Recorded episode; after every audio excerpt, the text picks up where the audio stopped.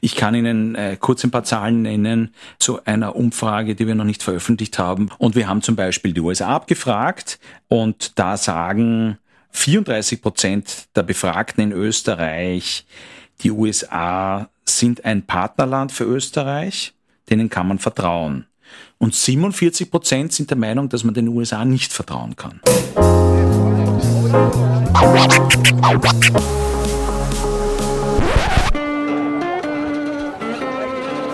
Liebe Hörerinnen und Hörer, herzlich willkommen im Zack Zack Nachtclub. Jeden Donnerstag ab 22 Uhr machen wir die Nacht zum Tag. Ungezwungen, persönlich und mit Open End. Schön, dass ihr heute dabei seid.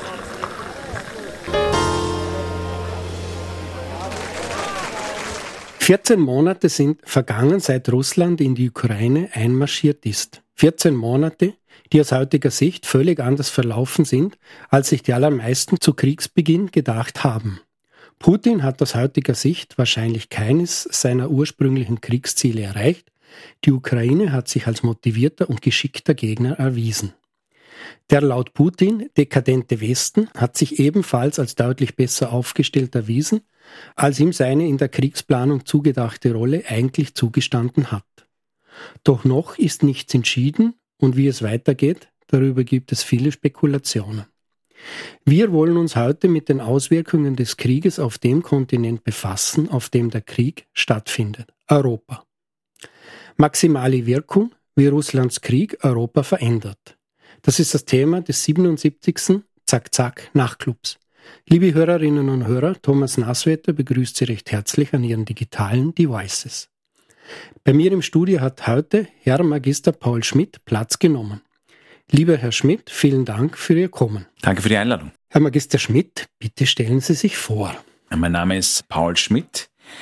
Ich äh, leite die Österreichische Gesellschaft für Europapolitik seit äh, Ende 2009, habe lange Zeit beruflich im Ausland verbracht, sowohl in Spanien als auch in der Schweiz äh, und in Belgien, habe vor der Gesellschaft für Europapolitik in der Österreichischen Nationalbank gearbeitet und bin jemand, der sehr, sehr interessiert ist an europäischen und internationalen Entwicklungen und bin sehr froh, dass ich mein Interesse und mein Hobby auch zu meinem Job habe machen können. Wer ist die österreichische Gesellschaft für Europapolitik? Die österreichische Gesellschaft für Europapolitik ist ein europäisches Institut. Es ist ein Verein, rechtlich, ein Think Tank eigentlich, wie wir sagen, auf Neudeutsch.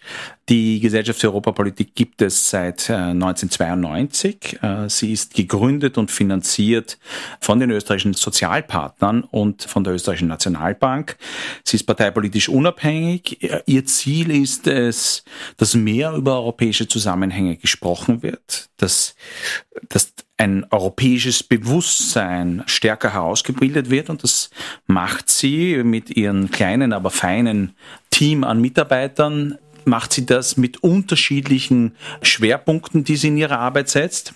Wir machen Meinungsumfragen, wir machen, wir organisieren Diskussionen, wir haben eine Policy Brief Serie, wo wir versuchen, die Wissenschaft stärker in den Dialog hineinzubekommen. Wir haben aktionistischere Projekte, wie zum Beispiel Radtouren, Gipfeltouren, wo wir wandern gehen, wo wir uns mit den unterschiedlichsten äh, Menschen aus der ganzen gesellschaftlichen Breite austauschen. Wir haben einen Schwerpunkt in Sachen Bildung, wir machen Lehrerinnen und Lehrerseminare, Fortbildungsseminare, Ausbildungsseminare, organisieren Reisen reisen nach Brüssel mit Schülerinnen und Schülern, Lehrerinnen und Lehrern, machen Journalistenseminare. Aber wir haben auch einiges an europäischen Projekten, die wir, die wir organisieren, wo wir grenzüberschreitend mit Partnerinstituten versuchen, hier Gemeinsamkeiten, Unterschiede herauszuarbeiten und wo wir versuchen, einfach zusammenzuarbeiten auf unserer Ebene.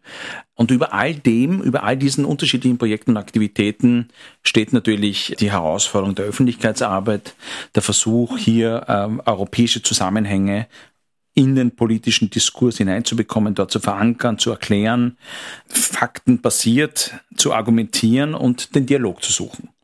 Das ist das, worum wir uns jeden Tag bemühen eigentlich und das macht sehr, sehr viel Spaß. Sie sind schon lange sozusagen in diesem Themenfeld unterwegs. Wie hat sich, also seit 92 haben Sie gesagt, in diesen über 30 Jahren, dieses Thema Europa in den Köpfen der durchschnittlichen Österreicherin verändert? Also ich würde sagen, das Thema Europa hat sich in den Köpfen der Menschen, die hier in diesem Land leben, verankert. Ursprünglich ein sehr technisches Thema, ein Thema, von dem viele geglaubt haben, dass es selbstverständlich ist nach dem, nach dem EU-Beitritt. Ein Thema, das sehr wohl auf Kritik und auf Skepsis stößt, aber auch auf Interesse und auf Emotion. Viele, die dem Thema auch skeptisch gegenüberstehen, interessieren sich trotzdem dafür und es hat sich trotzdem ein europäisches Bewusstsein herausgebildet, einfach auch, weil sich in den letzten Jahren und Jahrzehnten irrsinnig viel getan hat europäisch. Es hat irrsinnig viele Krisen gegeben, es hat Veränderungen gegeben, Entwicklungen gegeben und das geht an den Menschen nicht spurlos vorbei. Und auch wenn man sich nicht dafür interessiert, allein wenn man ein bisschen Medien konsumiert, ist man damit konfrontiert. Und auch wenn man vielleicht diese Brücke nicht so bauen kann von dem, von dem von diesem kopflastigen äh, europäischen Diskurs, der oft sehr technisch ist, zu unser aller Alltag. Letztlich, wenn man es runterbricht, betrifft uns alle Europa und wir profitieren alle davon. Und äh, wenn etwas nicht funktioniert oder schief geht, dann leiden wir auch alle da, darunter. Allein wenn man auf Urlaub fährt oder wenn man zum Handy greift, oder wenn man versucht, das eine oder andere äh, Produkt zu kaufen, das es äh, bei unserem Markt so nicht geben würde. Also wir alle sind damit konfrontiert. Aber ich glaube, gerade bei der Herausbildung des europäischen Bewusstseins gibt es natürlich noch Spielraum nach oben und es gibt diese diese große politische Aufregung, dass man sich selber gern profiliert, indem man gegen andere argumentiert, also dieses Wir gegen Sie, als ob wir nicht Teil der Europäischen Union wären und nicht äh, bei jeder Entscheidung mit am Tisch sitzen würden. Also dieses Ausspielen gegeneinander und der Versuch hier äh, politisch zu punkten, das führt natürlich dazu, dass auch äh, das EU-Meinungsbild immer wieder in Mitleidenschaft gezogen wird und das ist quasi so ein bisschen so ein, hat so eine Schlangenbewegung. Aber bei aller Kritik und bei aller Skepsis, wenn man die Gretchenfrage stellt, wollt ihr bleiben oder wollt ihr austreten, dann ist das für die Menschen hier in diesem schönen Land ganz klar. Es gibt keine Alternative. Das ist unser, unsere Familie, auch wenn wir gern streiten. Äh, wir sind froh, dass wir im Zentrum dieses Europas sind. Wir wollen es vielleicht verändern, aber wenn dann von innen heraus und wir sind froh, dass wir dabei sind. Gut, also diese Europaskeptis ist ja durchaus verbreitet. Jüngstes Beispiel ist sicher ein der Kandidat Andreas Babler, der um sich um den SPÖ-Vorsitz bewirbt, der bis vor wenigen Jahren durchaus die EU als Ganzes in Frage gestellt hat. Nun hat er zumindest in Interviews ein bisschen zurückgerudert. Aber diese Skepsis, die scheint doch sehr tief zu liegen. Na, es gibt eine Skepsis und wie gesagt, also das EU-Meinungsbild ist ein Spiegelbild des politischen Diskurses in Österreich. Wenn es eine konstruktive Kritik ist und eine Skepsis, die zu Ergebnissen führt, die zu inhaltlichen, die zu inhaltlichen Weiterentwicklung führt, äh, dann kann das durchaus auch positive Auswirkungen haben. Eine Exit-Debatte oder eine Austrittsdebatte ist vollkommen verfehlt. Ja, ähm, auch äh, das ist auch ein Projekt, das nur eine eine Minderheit äh, wirklich anspricht, während eine Kritik und eine Skepsis mh, hm, breiter in der Gesellschaft verankert ist. Ich weiß nicht genau, was er da vor 10, 15 Jahren gesagt hat. Aber ähm, ich habe nur gelesen und gehört, dass er auch von einer Neugründung der Europäischen Union gesprochen hat. Es gibt viele, viele politische Bewegungen und politische Köpfe, die immer wieder von Neugründungen sprechen, die von den unterschiedlichsten Spektren kommen. Ja? Also das ist nicht nur ähm, rechts oder links außen politisch oder ideologisch, sondern auch jene, die sehr integrationsfreundlich sind, die Probleme haben mit Blockaden. Also nehmen wir zum Beispiel äh, Blockaden von, von ungarischer Regierungsseite. Auch die philosophieren natürlich immer wieder und denken darüber nach, vielleicht sollte man die Europäische Union neu gründen, wenn diese ungarische Regierung eigentlich äh, kein Interesse daran zeigt, selber auszusteigen. Neugründung als Option, äh, enger zusammenzuarbeiten, ohne diese Blockaden zu haben. Äh, auch das ist immer wieder, je nachdem von wem es kommt und wie weit es ausargumentiert ist und runterdekliniert ist, aber kann das auch relativ ähm, kurz gegriffen sein und nicht wirklich eine These sein, über die nicht wirklich viel nachgedacht wurde.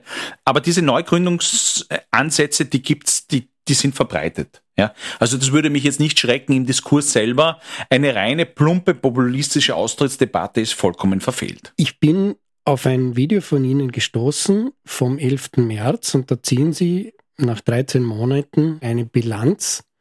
Ein Jahr Krieg von Russland in der Ukraine und Sie beginnen mit den Worten. Die EU hält zusammen, hat bisher zehn Sanktionspakete geschnürt und will die Ukraine so lange wie nötig unterstützen. Jetzt kann man sich fragen, ist es so ganz knapp zusammengefasst Wirklichkeit oder ist es mehr so gefühlt? Es ist auf jeden Fall Wirklichkeit.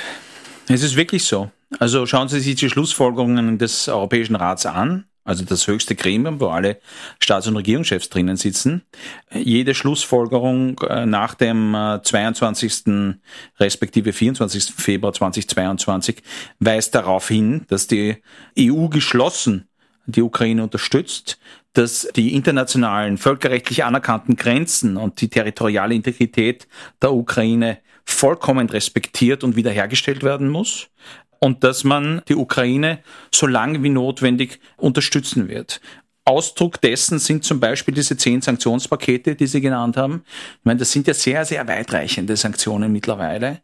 Äh, und die sind alle äh, ungarische Regierung hin oder her, alle einstimmig beschlossen worden von den 27.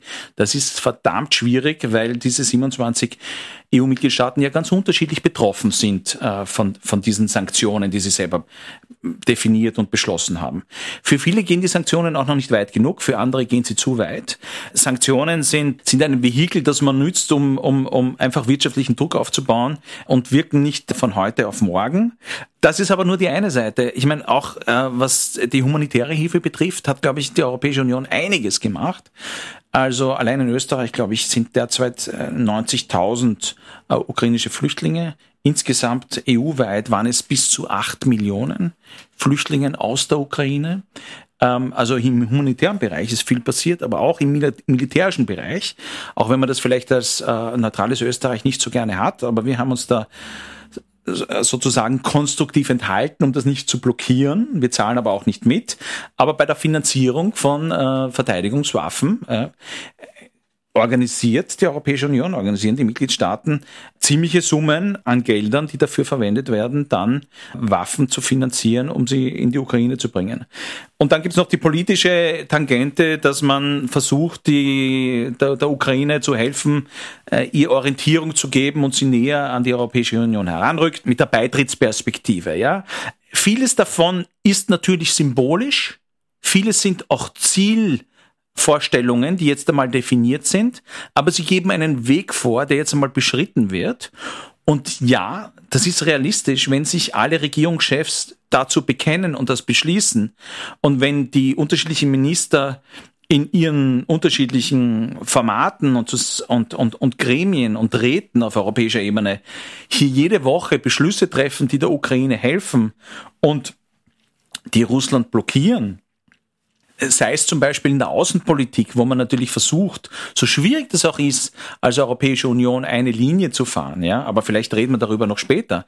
Aber da ist eher irrsinnig viel passiert in den letzten Monaten, seit, seit, seit Ausbruch des, des Kriegs. Und ja, das ist wirklich passiert.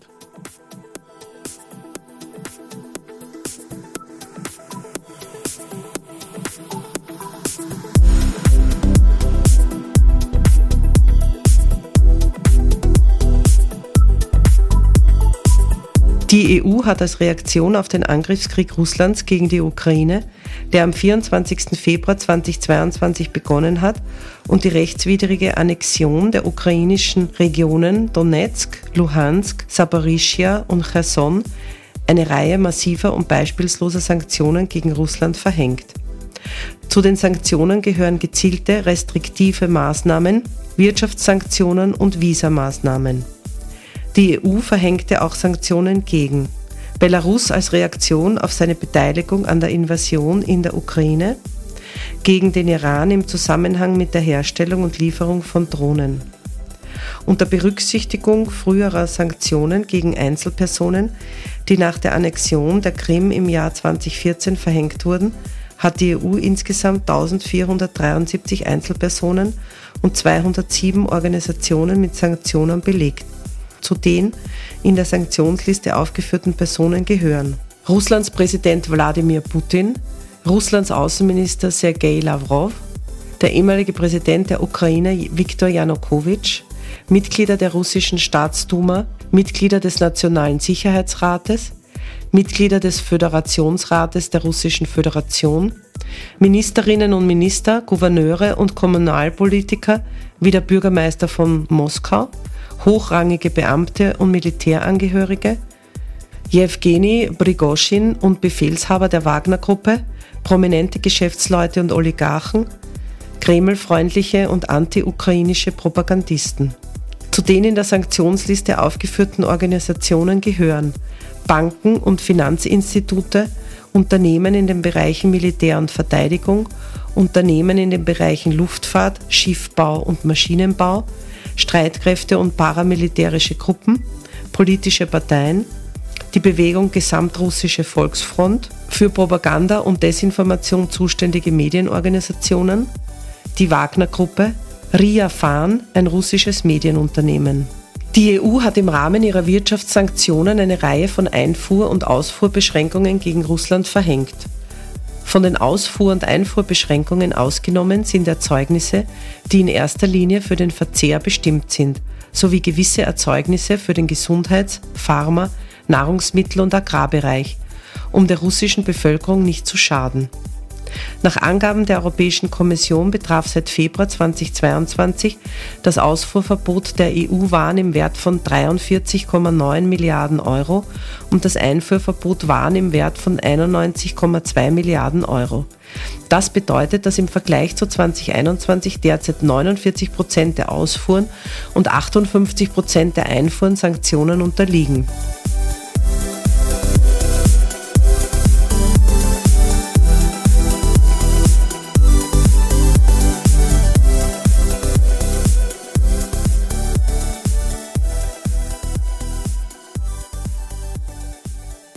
Muss man sich die Frage stellen, weil wenn man so ein bisschen die, die Geschichte verfolgt, dann waren es eigentlich die baltischen Staaten und Polen, die eigentlich schon eher längerfristig als kurzfristig vor einem aggressiven Russland, auch von einem, vor einem Krieg sozusagen gewarnt haben. Den anderen Europäern war es äh, wahrscheinlich entweder wurscht oder man hat darüber hinweggesehen, zum Beispiel Deutschland, Nord Stream, Österreich mit diesen 40-Jahresverträgen zur Gasabnahme. Man könnte jetzt auch noch einfügen, wir finanzieren den Krieg im Moment mit unseren Gasimporten, die immer nur 70 Prozent ausmachen. Aus Russland finanzieren wir den Herrn Putin mit. Wie kam es dann zu dieser relativen Einigkeit, die Handlungsfähigkeit hergestellt hat, mit der vermutlicherweise Putin nicht gerechnet hat? Naja, also Sie haben es in der Frage schon äh, formuliert. Es gibt einige Staaten, die eine ganz besondere äh, Geschichte haben und ein großes Wissen haben über russische Entwicklungen und äh, die russischen Zielvorstellungen und die Auswirkungen und Ergebnisse der russischen Politik und andere Staaten, die äh, vor allem äh, wirtschaftlich versucht haben, Stichwort Wandel mit Handel, deutscher Ansatz, aber auch die Österreicher haben sich daran orientiert, hier versucht haben, eine, eine enge Beziehung mit Russland aufzubauen, in der Hoffnung, ähm, dass durch diese enge wirtschaftliche Verflechtung es nicht zu großen Konflikten kommt und diese, diese Konflikte und Kriege und militärischen Auseinandersetzungen hintangestellt werden. Das hat eine Zeit lang auch funktioniert. Also es, ist, es gibt auch Analysten, die sagen, durch diese enge Beziehung ist dieser Riesenkonflikt auf der Zeittangente nach hinten verschoben worden. Aber es ist dann irrsinnig viel zusammengekommen, das möglicherweise auch dazu geführt hat, dass, äh, dass Russland und Wladimir Putin diese Karte gezogen hat. Ja, also wenn wir uns zurückerinnern, dieser abrupte Abzug der USA aus Afghanistan, wir mischen uns nirgendwo mehr ein, das Ende einer, einer Ära in Deutschland mit der Pensionierung und dem Ruhestand der Bundeskanzlerin Merkel, die eine ganz besondere Beziehung zu Putin gehabt hat. Also da, da, da gab es viele, viele neue Entwicklungen, wo es einfach kein, kein, keine Führungsstärke mehr auf europäischer und transatlantischer Seite gegeben hat als gegenüber äh, zu Putin. Und dann haben natürlich viele europäische Staaten das, das Russland und Putin vollkommen falsch eingeschätzt und haben in einer vollkommen anderen Realität gelebt und waren einfach total überrascht von dem, was da passiert ist und wollten das ja lange Zeit nicht glauben, weil es hat sich schon im Herbst 21 eigentlich angekündigt äh, mit dem Truppenaufmarsch an der ukrainisch-russischen Grenze oder in den Grenzregionen, wo nach wie vor von russischer Seite äh, vollkommen falsche Information gebracht wurde, dass es nur eine Truppen, Truppenübung ist und so weiter und so fort. Auch was die wechselseitigen Abhängigkeiten betrifft, haben sich das die meisten europäischen Länder überhaupt nicht vorstellen können, dass Russland so reagiert. Und äh, die meisten haben sich einfach geirrt. Ja? Das Baltikum, aber auch Länder wie Finnland und Polen haben recht gehabt. Ja? Das hat viele von, von heute auf morgen total aufgeweckt. Wir waren vollkommen am falschen Dampfer. Wir hören euch jetzt einmal zu. Wir sind heute am 24. Februar in einer ganz, ganz neuen Realität aufge, aufgewacht und wir müssen uns jetzt dieser neuen Realität stellen. Mit all den Kosten und Konsequenzen. Das ist natürlich, war ein Albtraum-Szenario für alle. Aber es ist, wenn man die Komplexität der Europäischen Union kennt und die Verflochtenheit der unterschiedlichen Länder, der, der, der Grad der Verflochtenheit mit Russland, war das so ein einschneidendes Erlebnis, dass es diese Länder geschafft haben, sich in relativ kurzer Zeit zusammenzuraufen und hier zusammen vorzugehen. Etwas, was von russischer Seite und von Seiten des Kremls vollkommen anders eingeschätzt wurde. Ja? Weil äh, die Lebensqualität, der Wohlstand, die Behebigkeit, die Selbstverständlichkeit äh, dieser, dieser Friedensdividende, von, von, von der wir irrsinnig profitiert haben, das waren alles Indizien, wo Russland gemeint hat, also Europa wird sich da nie einmischen, äh, da können die, die Balten und Polen und Finnen schreien, wie sie wollen, das wird nicht passieren, weil sie brauchen das Gas, sie brauchen das für ihre wirtschaftliche Entwicklung, Absatzmarkt Russland, äh, Exportregion Russland, äh, Energieimport, Standorte, das ist so, so, ein, so entscheidend für Europa. Es wird nie aufgegeben werden. Sie sind abhängig von uns, äh, energiepolitisch abhängig. Es wird alles nicht passieren und es ist doch passiert. Also Russland hat sich da vollkommen falsch fokussiert und äh, vollkommen, hat das vollkommen falsch eingeschätzt und hat auch die Ukraine vollkommen falsch eingeschätzt, nämlich dass die Ukraine, dass es eine Frage von Tagen ist, bis es einen Regierungswechsel gibt, bis Kiew gestürmt wird und die Ukrainer warten nur darauf, dass die Russen kommen. Genau das Gegenteil ist passiert. Also von beiden Seiten voll, vollkommen falsch kalkuliert. Wie das passieren kann, das ist mir eigentlich äh, unerklärlich, wie, wie das wirklich so passieren konnte. Aber Tatsache ist, die Europäer haben sich dann zusammengerauft und haben dann Schritt für Schritt die Ukraine unterstützt, äh, militärisch natürlich vor allem äh, die USA. Ich glaube, die, die Europäer könnten das äh, verteidigungstechnisch gar nicht bewerkstelligen. Wir haben jetzt wirklich einen Zusammenhalt und Entscheidungen gesehen, die sich wirklich sehen lassen können. Aber wichtig ist, glaube ich, auch zu sagen, dass die Beschlüsse sind das eine. Das Wichtige ist auch die Umsetzung der Beschlüsse. Ich kann Sanktionen noch und nöcher beschließen. Wichtig ist, dass ich sie auch rasch umsetze und dass ich den politischen Willen habe, dass das auf nationaler Ebene auch getan wird umgesetzt wird und auch kontrolliert wird, weil nichts ist schlimmer, als wenn man Sanktionen beschließt und dann gibt es Umgehungsmöglichkeiten en masse über, über die eigenen europäischen Länder, beziehungsweise vor allem über Drittstaaten. Ja. Also das wird, wird wahrscheinlich einer der nächsten Schritte sein, dass man in Richtung stärkerer Kontrolle geht und, und Sekundärsanktionen gibt. Immer in der Balance, um zu schauen, okay, was wirkt wirklich am stärksten? Warum mache ich das? Ich muss das nach innen erklären. Ich muss auch die Balance wahren, dass ich irgendwo ein Wirtschaften innerhalb der Europäischen Union natürlich auch ermögliche. Ja. Sie haben so ein bisschen von Schock gesprochen, unter dem beide Seiten gestanden sind. Die Russen klarerweise, weil ihnen sozusagen der Kriegsplan überhaupt nicht aufgegangen ist, diese schnelle Eroberung der Ukraine, aber auch der zweite Schock, dass die Europäer so geeint und relativ schnell darauf reagiert haben. Was sind da die Gründe dafür, dass das auf europäischer Ebene plötzlich geklappt hat, wenn man sich bestimmte Diskussionen gerade auf europäischer Ebene in der Kommission oder im Parlament oder so Gesetzgebungsdinge anschaut, dann sind ja das Sisyphus-Eskapaden und da ist alles plötzlich ganz schnell gegangen. Heißt es, die Mechanismen in der EU lassen das zu oder waren das einige wenige Protagonisten, die sich da sozusagen ganz schnell durchgesetzt haben? Beides. Also es war die, die Größenordnung des Schocks. Wenn die Krise und die Sorge wirklich enorm groß sind, dann kann die Europäische Union und alle Mitgliedstaaten Berge bewegen. Es braucht den politischen Willen und dann sind die Mechanismen ziemlich egal. Dann ist es ziemlich egal, ob jetzt ähm, die Mitgliedstaaten zuständig sind oder ob äh, die Europäische Kommission zuständig ist da geht es nicht um irgendwelche Details und Fußnoten, sondern es geht um Geschwindigkeit Und es geht um eine mutige Politik. Und wenn der politische Wille da ist und der Schock groß genug ist, dann passiert das. Und dieser Schock, der war enorm, der ist tief in die Knochen gegangen. Da geht es um, um Ängste, um Sorgen, um Sicherheitspolitik, um Krieg oder Frieden, um Demokratie oder Autokratie. Also da geht es wirklich um, um, um, das sind existenzielle Fragen und bei existenziellen Fragen wächst diese Europäische Union, die sich in, bei kleinen Fragen und mit Details so schwer tut, bei wirklich existenziellen Grundsatzfragen wächst die Europäische Union über sich hinaus.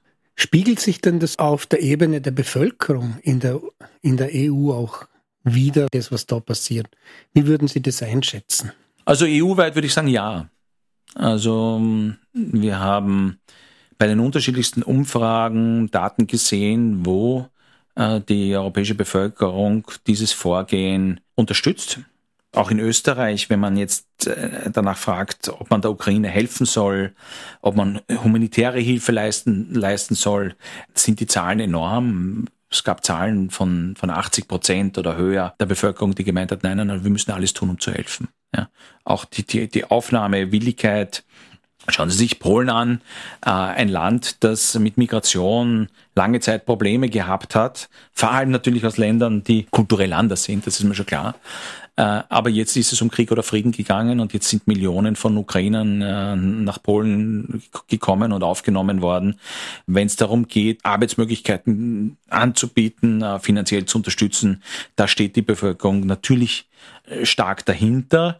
Auch wenn Sie die Frage stellen, in Sachen zukünftige Erweiterung zum Beispiel, auch da gibt's EU-weit Mehrheiten, in Österreich sieht das ganz anders aus. Österreich ist äh, ähnlich wie Frankreich da ein bisschen ein Ausreißer, aber EU-weit gibt es eine Mehrheit der Bevölkerung, und das hat es früher nicht gegeben, die durch diesen Krieg hier, wo hier der Schalter umgelegt wurde und wo es eine, eine Mehrheit gibt, die sagt, nein, nein, also wir müssen der Ukraine Orientierung geben, wir müssen sie unterstützen. Auch was militärische Unterstützung betrifft, was die Sanktionen betrifft, ja. Da hat sich in der Bevölkerung schon etwas getan. Warum? Weil wenn der politische Wille der einzelnen Regierungschefs da ist, gemeinsam was zu machen, dann sind sie auch gewillt, das nach Hause zu kommunizieren, zu erklären, zu erläutern und einzuordnen, einfach darzulegen, warum sie das machen. Und solange diese Linie hält, wird auch die Bevölkerung oder eine Mehrheit der Bevölkerung überzeugt und geht auch, geht auch dabei mit. Das Risiko und die Herausforderung ist dabei ist, je länger das dauert, desto schwieriger wird es natürlich desto wichtiger ist es, dass die, die hohe Politik hier, hier Linie hält, sich nicht zurücklehnt, sondern erklärt, warum was gemacht wird und woher kommt die Inflation zum Beispiel. Ja? Schiebe ich das allein den eigenen Sanktionen in die Schuhe? Äh, das ist viel zu verkürzt. Oder schiebe ich das eigentlich äh, den, dem Aggressor, den, dem Kriegstreiber in die Schuhe, äh, das passt schon eher. Denn die Erdgas, Importe, der Handel mit Erdgas, mit russischem Erdgas, der ist bewusst nicht Teil der Sanktionen. Ja, das kann man moralisch total verwerflich sehen, das jetzt noch zu importieren, aber das ist nicht sanktioniert. Das heißt, wenn jemand den Gashahn zurückdreht oder wenn jemand mit Erdgas spielt, um die, um die Märkte zu kontrollieren und die Preise nach oben schießen zu lassen, dann ist das genau die Person, die in Moskau im Kreml sitzt. Das muss man klären und da muss man dahinter stehen. Und solange man dahinter steht, gibt es auch eine öffentliche Unterstützung dafür. Jetzt haben Sie schon angesprochen, das Thema Österreich, das ist so ein bisschen Ausreißer.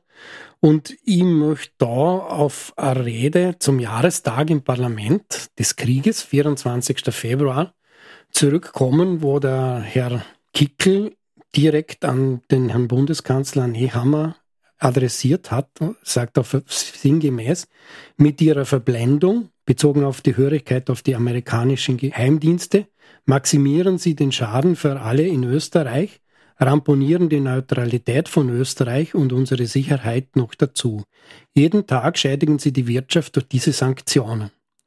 Wie würden Sie diese Aussage bewerten? Ist das rein aus Oppositionsgeschehen passiert oder steckt da mehr als nur politisches Kalkül dahinter? Also es steckt sehr, sehr viel politisches Kalkül dahinter. Wir sind keine Insel der Seligen. Ich glaube, wir wären verblendet, wenn wir meinen würden, wir stecken den Kopf in den Sand, Augen zu und durch. All das, was auf der Welt passiert, geht uns nichts an. Wir machen die Grenzen zu und, und alles ist gut und wir sind sicher. Das spielt es in dieser Welt nicht, dafür sind wir viel zu klein. Äh, das, wir sind im, im Zentrum Europas. Unsere Sicherheit kann nur funktionieren, wenn es eine europäische Sicherheitsarchitektur gibt. Das können wir allein nicht erheben. Das heißt, ähm, hier brauchen wir auch die, eine, eine enge Abstimmung mit den USA, weil äh, die Sicherheit Europas kann die Europäische Union derzeit nicht gewährleisten.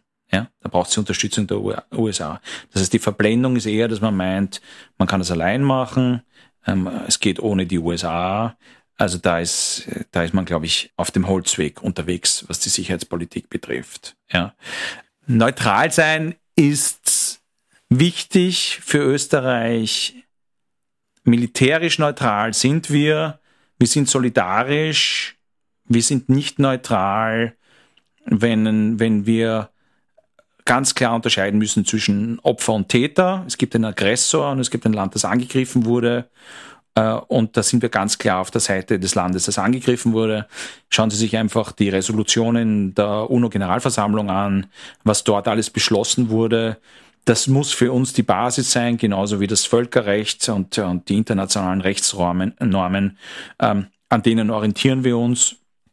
Und wenn man sich daran orientiert, dann muss man klar benennen, auf welcher Seite man steht. Das tun wir auch. Ja? Was die wirtschaftliche Seite betrifft, Krieg kostet alle etwas. Ja? Und wie sollen wir denn auf so eine Aggression und so eine Völkerrechtsverletzung und so viel Mord und Vergehen gegen ganz grundsätzliche Menschenrechte, wie sollen wir darauf reagieren? Ja? Wir reagieren als Österreich militärisch nicht darauf. Ja, wir unterstützen äh, die, die Ukraine dabei äh, mit Schutzausrüstung. Ja, also das ist sozusagen unser militärischer Beitrag. Humanitär und wirtschaftlich können wir reagieren. Sanktionen sind alles andere als optimal. Ja, aber äh, wenn wir das gemeinsam machen, dann wirken Sanktionen und das ist die einzige neben der militärischen Ebene die einzige Option, die eigentlich die Europäische Union hat, um hier Druck auszuüben, um die um die Fähigkeit, Krieg zu führen, Russlands äh, zu reduzieren. Das geht nicht von heute auf morgen, aber über, über die Zeitschiene. Und das ist die einzige Möglichkeit für uns zu reagieren. Und ja, das kostet uns etwas, aber viel mehr kostet es uns, wenn wir nichts tun. Ja? Kann man bei Mord und Totschlag wirklich zuschauen? Und was kommt als nächstes? Allein wenn man sich die Gründe und die Motive, die erfundenen, fadenscheinigen Motive Russlands anschaut oder des Kremls anschaut, diesen Krieg zu führen, äh, sieht man schon, dass das Ganze kein Ende haben könnte. Ja, es gibt Provokationen und Angriffe und ähnliche äh, rhetorische Aufrüstung auch gegenüber dem Baltikum und gegenüber Polen. Und, und wer ist als nächstes dran? Ja, also ähm, wir können nicht wegschauen. Wir müssen dem Einhalt gebieten mit allen unseren Möglichkeiten und Mitteln. Und das tun wir. Und ja, das kostet uns etwas. Aber wir, wir ziehen auch unsere Lehren daraus, weil wir müssen einfach sehen, dass wir in der Vergangenheit uns energiepolitisch viel zu abhängig gemacht haben von einem Land. Und das geht so nicht. Wir müssen hier neue Wege gehen und, und unsere Internationalität einfach ganz anders aufteilen, unsere Abhängigkeiten reduzieren, wesentlich breiter uns aufstellen. Das müssen wir machen, um mittelfristig äh, die Kosten dieses Kriegs für uns zu reduzieren. Aber ich meine, hier geht's um wirtschaftliche Kosten für uns. Äh, andere sterben und sind an der Front, verteidigen demokratische Werte, von denen wir sagen, dass wir sie leben. Also das Absurdeste, was wir machen könnten, ist, ist, ist, ist wegzuschauen. Und deswegen kann ich dieser, dieser Aussage aus rein persönlicher Sicht, kann ich diese Aussage gar nicht nachvollziehen.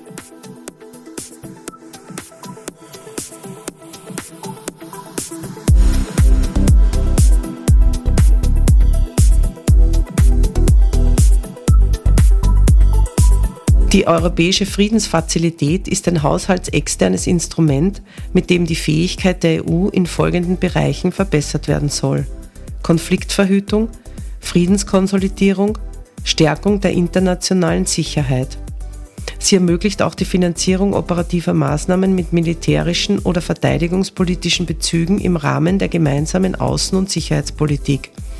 Der Rat hat sich am 12. Dezember 2022 darauf geeinigt, die finanzielle Obergrenze der Europäischen Friedensfazilität um 2,287 Milliarden Euro anzuheben.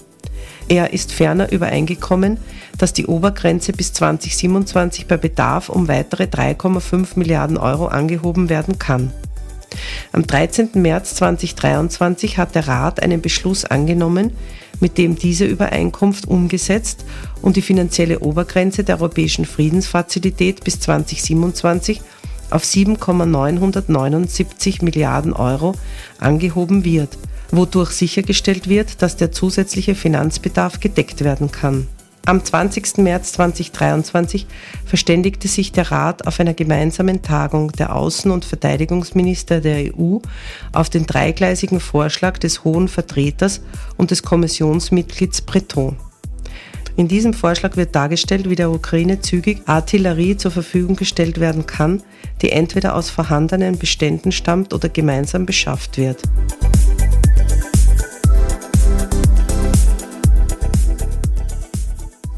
Es ist ja dann sehr schnell gegangen auf europäischer Ebene mit den Sanktionen, mit der Einigkeit gegenüber dem Aggressor Russland. Sie haben dann gesagt, diese Staatenlenker, Sie haben es nicht so genannt, ich nenne es jetzt einmal so, waren in der Lage, ihrer Bevölkerung zu erklären, dass das notwendig ist. Jetzt ist Österreich, Sie haben gesagt, zusammen mit Frankreich ein bisschen ein Ausreißer. Kann man daraus den Schluss ziehen, dass es in Österreich den maßgeblichen Politikern nicht gelingt, es wirklich zu erklären? Oder steckt da mehr dahinter? Wollen Sie das vielleicht gar nicht erklären? Ich habe gesagt, Österreich ist ein Ausreich, Ausreißer, ähnlich wie Frankreich beim Thema der Erweiterung der Europäischen Union.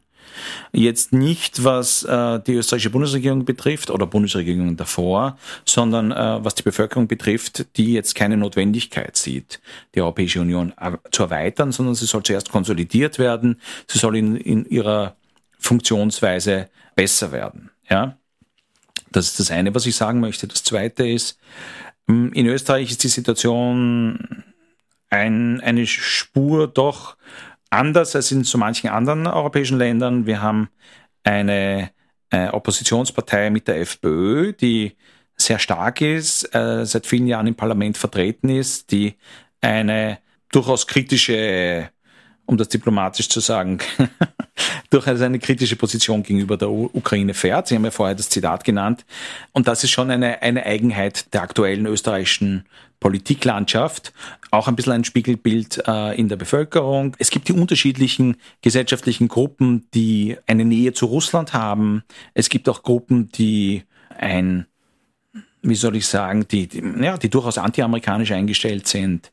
Wir sind da was äh, das Stimmungsbild betrifft, durchaus unterschiedlich aufgestellt äh, in den EU-Mitgliedstaaten.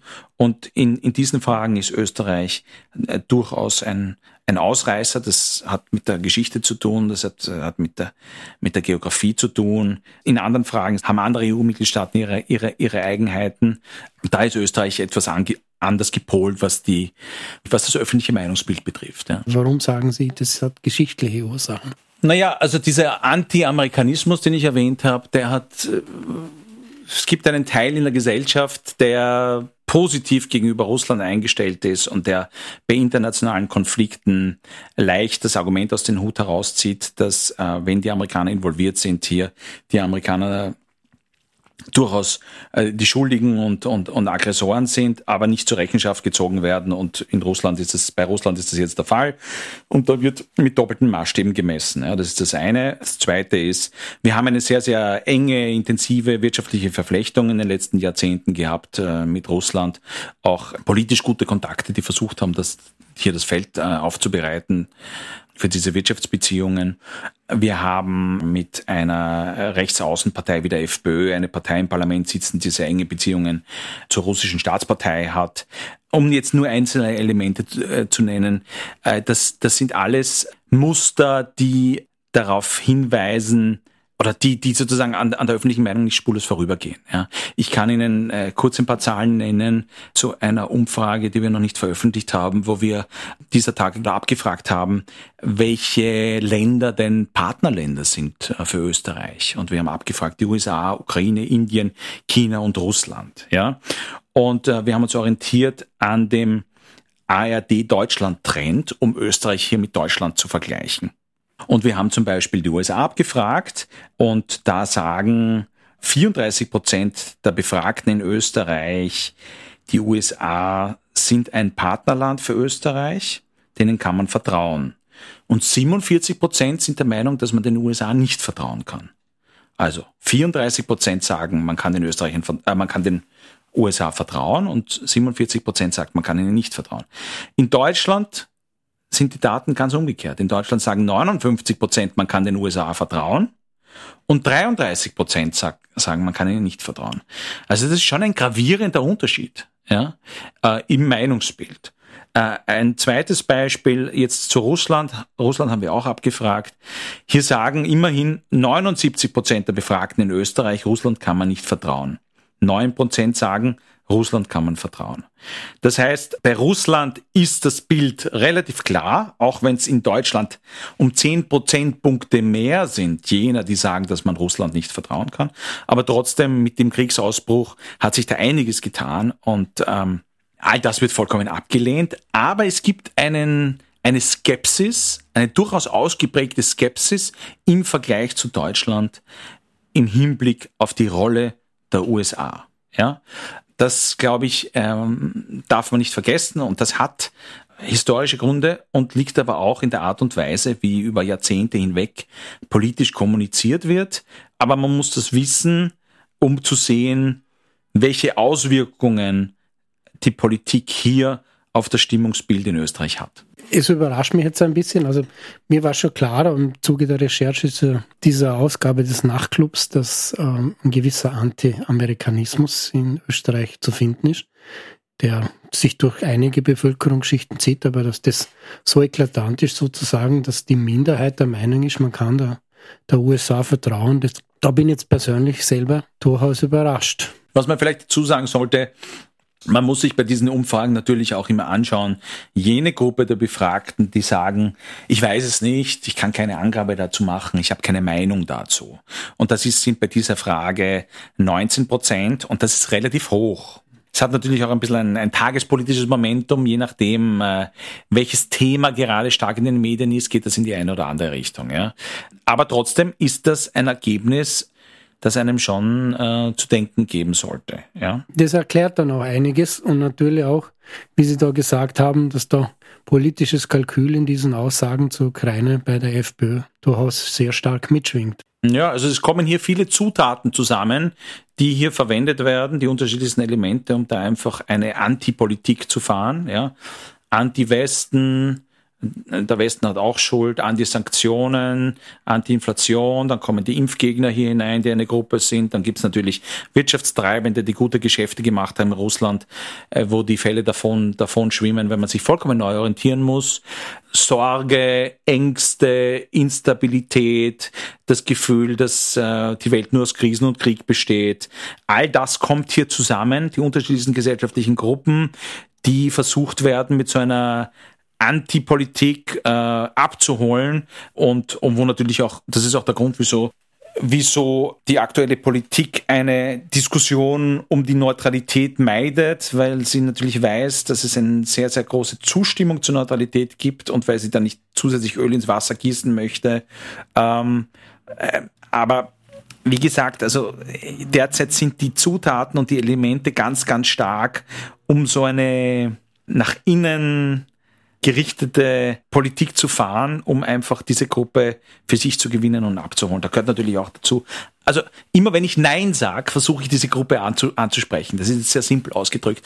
Aber durch, durch, durch ein Muster der Ablehnung ja, ähm, wird versucht, hier hier eine Brücke zu bauen und zu schauen, ob ich von dieser Gruppe hier, hier äh, Personen für mich gewinnen kann, Wählerstimmen gewinnen kann. Nur ein paar Beispiele. Ja? Also wenn ich einfach nur Nein zu Schengen sage und sage, äh, das Schengen-System ist kaputt, allein wenn ich ganz plump Nein zur Atomkraft sage, egal wie man dazu steht, ist, ist das eine, eine Ablehnung. Wichtig ist, dass man Alternativen bringt. Ja? Wenn ich sage Nein zu Mercosur, egal wie man dazu steht, komme ich in diese, in diese Schiene hinein, dass ich, dass ich alles ablehne und daher versuche mich attraktiv zu machen für diese Gruppe, ja. Wenn ich Nein zum, äh, zum Ende des Verbrennermotors sage und so weiter und so fort. Und wenn sich dieses Muster fortsetzt, ja, wenn ich fünf, sechs, sieben Mal einfach äh, europäische Entwicklungen vollkommen ablehne, ohne rechtzeitig konstruktiv Alternativen anzubieten, ohne es zu erklären, dann ähm, wächst natürlich äh, jener Teil der Gesellschaft, der sich sehr verunsichert fühlt oder der dann auch beginnt, Sachen abzulehnen. Und er sagt, okay, ich lehne jetzt auch die Erweiterung ab, ich lehne jetzt dieses ab, ich lehne jetzt jenes ab. Da funktioniert ja gar nichts mehr. Ja? Und das ist schon eine Aufgabe der Politik, konstruktiv zu sein. Und da gehört Kritik auf jeden Fall dazu. Aber ich muss schon auch wissen, was ich mit meiner Kommunikation und meinem, mit meinem Diskurs hier an Trends und an Stimmungen, äh, wofür ich hier eigentlich die, die Basis oder die Grundlage lege. Ich kann da nicht sagen, jetzt habe ich alles abgelehnt, aber Freunde, Europa ist so super. Nächstes Jahr haben wir Europawahlen, bitte geht's doch wählen. Ja, also da brauche ich dann schon eine Glaubwürdigkeit, um die Leute davon überzeugen zu können, dass vielleicht nicht alles falsch wird, falsch ist, was man da in Europa macht und dass nicht dieses und dass wir keine Gegner Europas sind, sondern wir als Österreich sitzen bei jeder Entscheidung mit am Tisch und tragen alles mit. Also haben wir eigentlich auch die verdammte äh, Aufgabe, das zu erklären, was wir dort entschieden haben. Ja, ich kann dort nicht was entscheiden, dann komme ich nach Hause und lehne es ab und dann wundere ich mich, dass die Stimmung so schlecht ist. Also es passt nicht zusammen. Da haben wir jetzt einen, einen schönen Exkurs in die Europapolitik gemacht, wie sie bei uns seit Jahren praktiziert wird.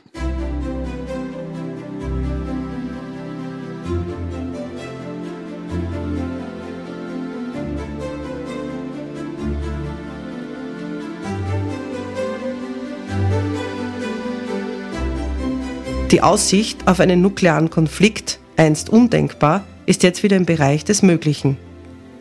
Antonio Guterres, UN-Generalsekretär. Ja, das ist so. Äh, das Risiko ist gestiegen. Auf der einen Seite, weil ja, wenn wir uns zurückerinnern, die Ukraine in diesem Budapester Memorandum, wo sie Sicherheitsgarantien bekommen hat, auch von, von Russland, die Ukraine zugestimmt hat, dass sie neutral sein wird und dass sie ihre Atomwaffen abgibt. Und dann wird sie angegriffen. Das heißt, für viele andere Länder bedeutet das äh, im Umkehrschluss, wenn ich Atomwaffen habe, werde ich nicht so leicht angegriffen. Also her damit. Ja? Also wir sehen das im Iran bei den äh, Atomverhandlungen, wir sehen das in Nordkorea. Es gibt viele andere Beispiele von Ländern, die jetzt versuchen, äh, Atomwaffen zu bekommen und das selber zu produzieren, weil sie äh, dieser realistischen Theorie folgen. Ja, das ist das eine. Das zweite ist, ähm, es gibt eine andere Denkweise, die sagt, äh, stimmt schon, ich meine, wir sind hier in einem äh, Krieg in Europa, ähm, auch wenn die, wenn die, äh, die EU hier nicht beteiligt ist, militärisch, rückt sie immer nahe da heran, äh, die USA detto. Je stärker die Ukraine wird, äh, desto größer der Druck des Kremls irgendwann auf diesen roten Knopf zu drücken. Aber da gibt es äh, Stimmen, die sagen, also vollkommen unrealistisch, weil ähm, das ist ein Narrativ, der von Russland ausgeht. Man möchte, dass der Westen die Ukraine nicht, nicht unterstützt, eben um die Gefahr zu reduzieren, dass sowas passiert. Was würde Russland gewinnen? Ja, was würde Russland dadurch, gewinnen? Würden nicht alle Staaten, die Russland irgendwo noch unterstützen oder die sagen, sie stehen neutral gegenüber Russland, sich von Russland vollkommen abwenden, wenn so eine Katastrophe eintritt? Ja, wäre das nicht vollkommen das Ende äh, und die, die totale internationale Isolierung Russlands? Ja, was wäre da, wie würde der Gegenschlag ausschauen? Ja, äh, von welcher Größenordnung einer nuklearen Katastrophe gehen wir aus?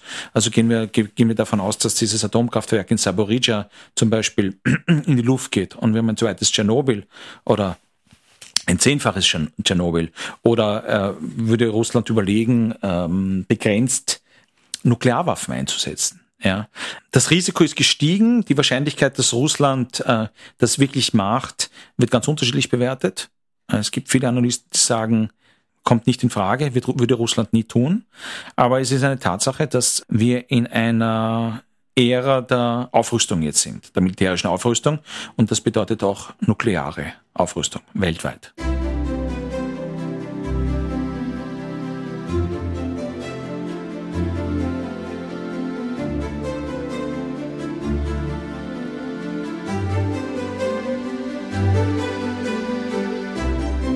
Eine Alternative zu den USA ist indes nicht in Sicht.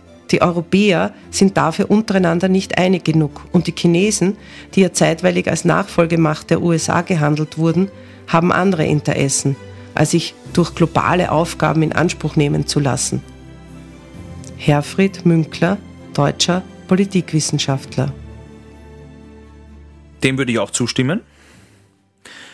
Also was die Sicherheitspolitik betrifft, die Verteidigungsfähigkeit betrifft, ist die USA nicht ersetzbar und ein ganz, ganz wichtiger Partner der Europäischen Union und Europas, auch was äh, die Verteidigung der Demokratie betrifft und auch was Handelsbeziehungen betrifft, zum Beispiel die Umsetzung der und Durchsetzung der Sanktionen betrifft, ist die USA ähm, eine Weltmacht und die Europäische Union ist es nicht.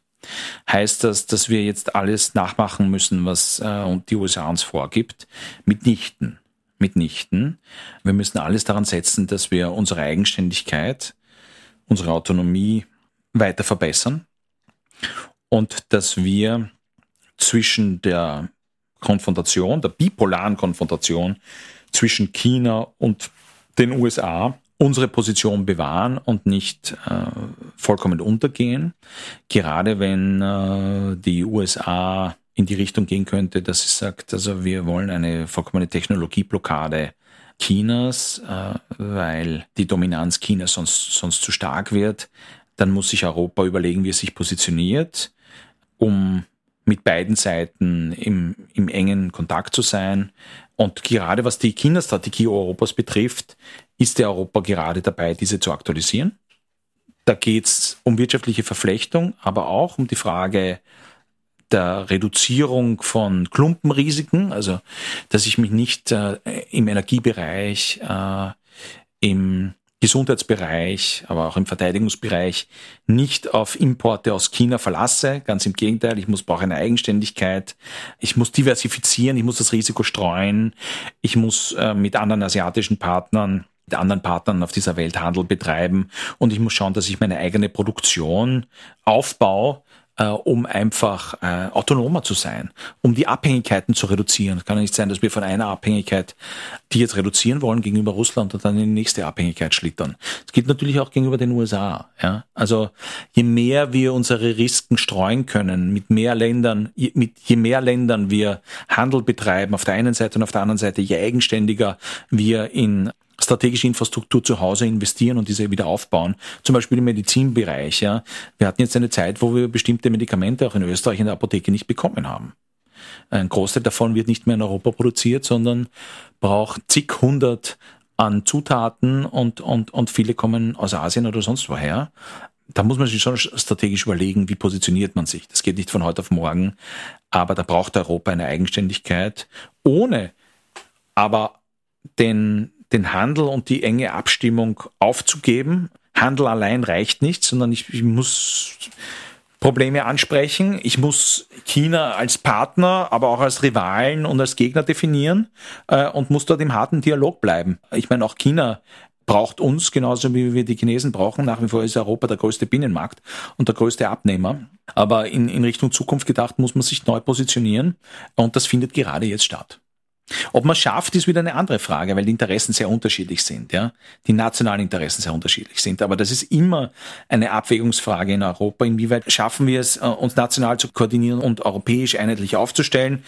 Äh, also zum Beispiel, wenn es darum geht, gemeinsam Energie, Erdgas einzukaufen, ja, sind wir gemeinsam sind wir ein weit größerer Akteur, als wenn das jedes Land allein macht, wo das Land A nicht weiß, was das Land B zahlt. Ja? Also es kann nicht sein, dass wir uns da gegenseitig kannibalisieren. Das heißt, ist der Leidensdruck jetzt so groß, damit wir endlich gemeinsam was machen oder müssen erst einige Sachen schiefgehen, bis wir das wirklich auf die Reihe kriegen? Ich glaube, die Lehren äh, aus diesem Russlandkrieg in der Ukraine sind gewaltig und wir sollten da, wir sollten da Nägel mit Köpfen machen.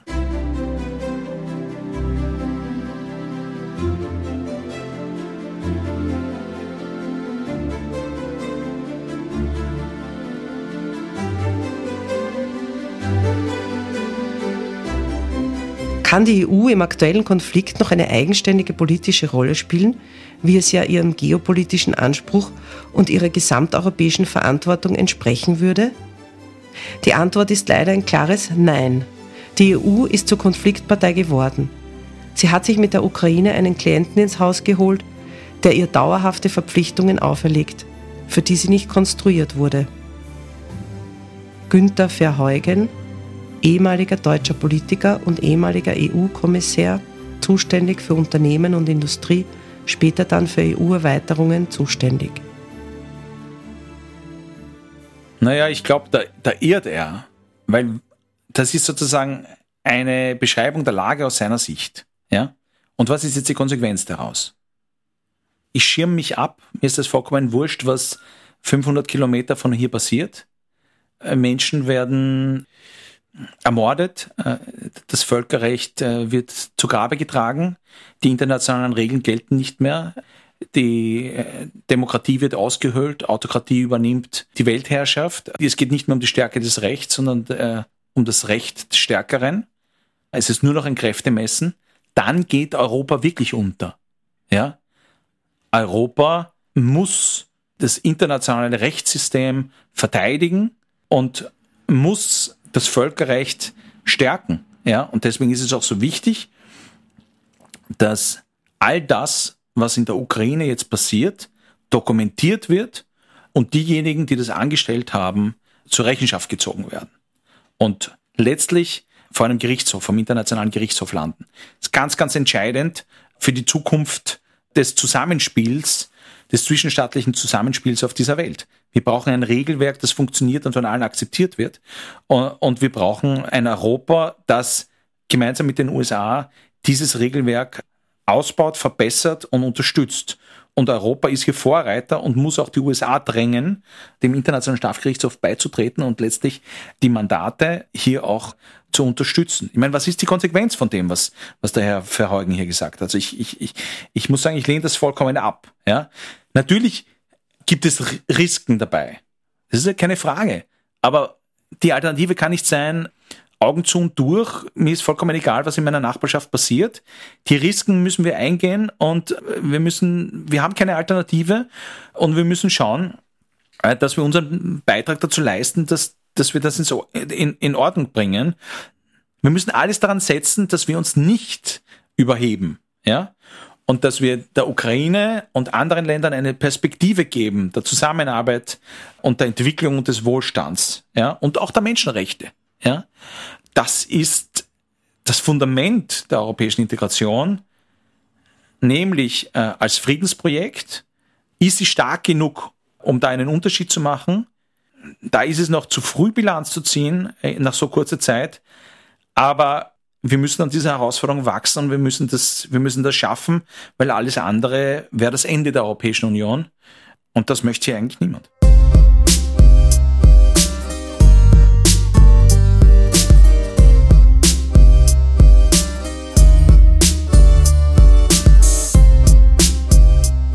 Fassen wir einmal zusammen.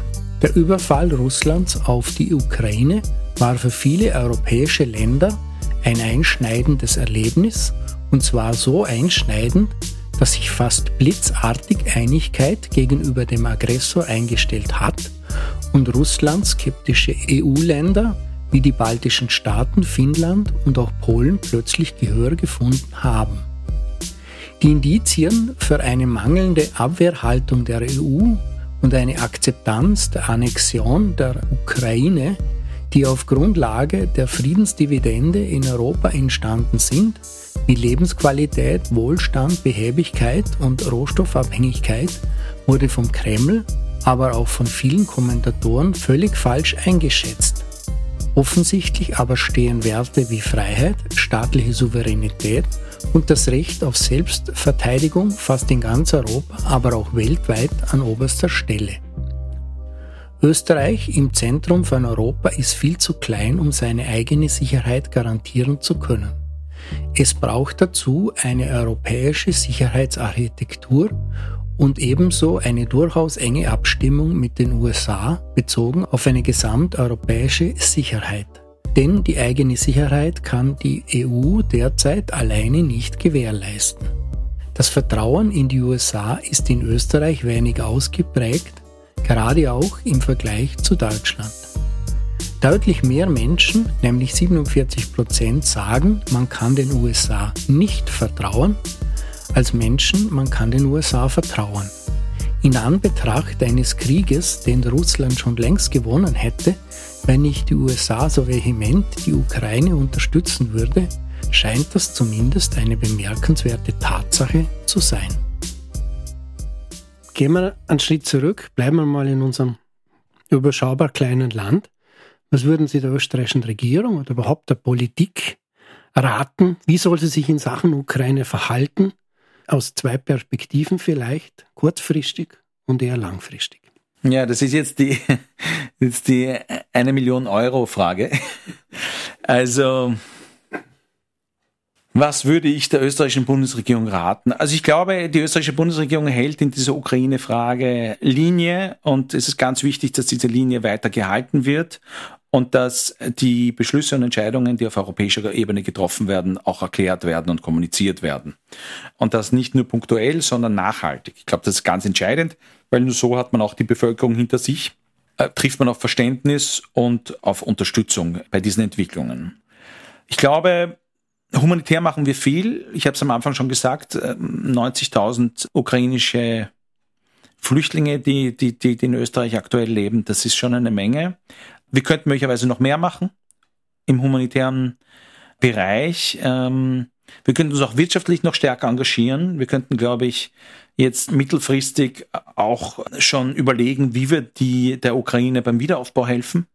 Ja, vielleicht kann hier Wien als äh, UNO-Sitzstadt und geografisch, glaube ich, ideal gelegen und als Hauptstadt eines neutralen Landes eine Plattform bieten, wo all diese ganz wichtigen Gespräche zum Wiederaufbau der Ukraine noch intensiver geführt werden können mit einzelnen Agenturen, Büros.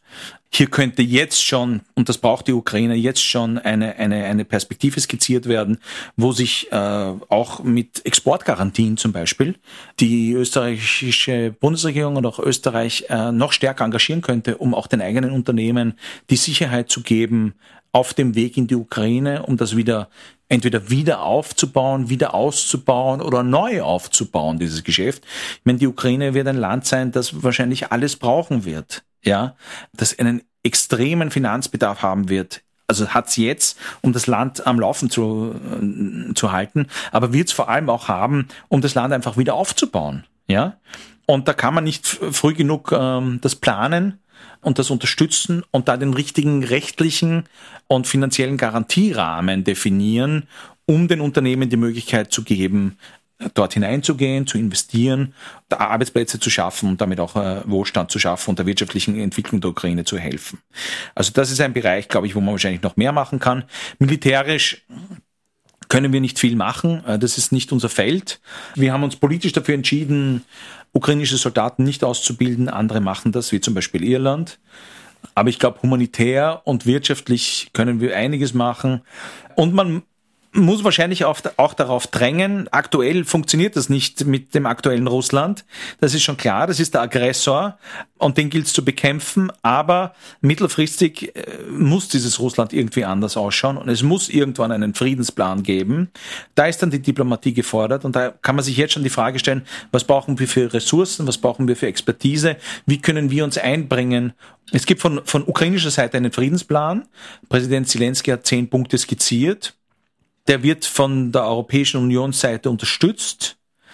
Aber was bedeutet der realpolitisch und welche Optionen und Szenarien gibt's? Und also darüber müsste man jetzt schon nachdenken und da könnte, glaube ich, das politisch neutrale Österreich einen, einen Beitrag leisten, sich hier äh, noch stärker einzubringen. Das heißt, Fokus nach innen auf die Bevölkerung, Linie halten, aber auch nach außen humanitäres Engagement, äh, wirtschaftliches Engagement, Friedensengagement und wahrscheinlich auch ähm, was den Aufbau der erneuerbaren Energie betrifft, ja, und das Energiesparen betrifft und die Risikostreuung bei Energieimporten betrifft. Es kann nicht sein, dass wir nach wie vor ein Land sind, das so viel an russischem Gas importiert. Also ich, ich glaube, da wäre auch ein Riesenbeitrag von unserer Seite, wenn wir unsere Abhängigkeiten hier vollkommen reduzieren und uns neu positionieren und vielleicht auch darauf hinwirken, dass dieser Energiemarkt sich verändert und weiterentwickelt und dass die erneuerbaren Energieträger Träger eine ganz andere Rolle spielen, als, als das dies bisher der Fall ist. Das heißt, gesellschaftliche Transformation, grüne Transformation nach dem Kriegsschock in der Ukraine, der uns dann selber auch bringt, viel bringt, uns widerstandsfähiger macht, uns resilienter macht. Ja, also ich glaube, das wäre etwas, wo wir, wo wir auch noch einen langen Weg zu gehen haben. Ja, also es sind nur einzelne Punkte, können wir wahrscheinlich noch Stunden drüber, drüber sinnieren, was man hier alles machen könnte. Aber das sind doch, glaube ich, Schlüsselelemente, wo es wichtig ist, dass wir hier Fortschritte machen. Dann, lieber Herr Magister Schmidt, bedanke ich mich fürs Kommen. Danke für die Einladung. Ich bedanke mich für die sehr vielschichtigen Antworten, auch für die diese vielen Punkte, die Sie angesprochen haben, es zeigt, dass da sehr hohe Komplexität in diesem Thema drinnen steckt und dass das Thema Europa sich eben nicht nur auf einem A4-Papier abhandeln lässt. Liebe Hörerinnen und Hörer, ich möchte mich bei Ihnen bedanken, dass Sie wieder einmal sehr lange durchgehalten haben. Wir haben heute durchaus komplexe Sachverhalte in dieser Sendung auf den Tisch gelegt und ich hoffe, es war was dabei, das Sie mitnehmen konnten. Mein Name ist Thomas Nasswetter, gesprochen hat Ruth Meyer. Und wenn es Ihnen gefallen hat, dann freuen wir uns über eine Kritik auf Spotify und Apple. Natürlich, wenn es Ihnen noch nicht gefallen hat. Sie sind da frei in Ihrer Kritik.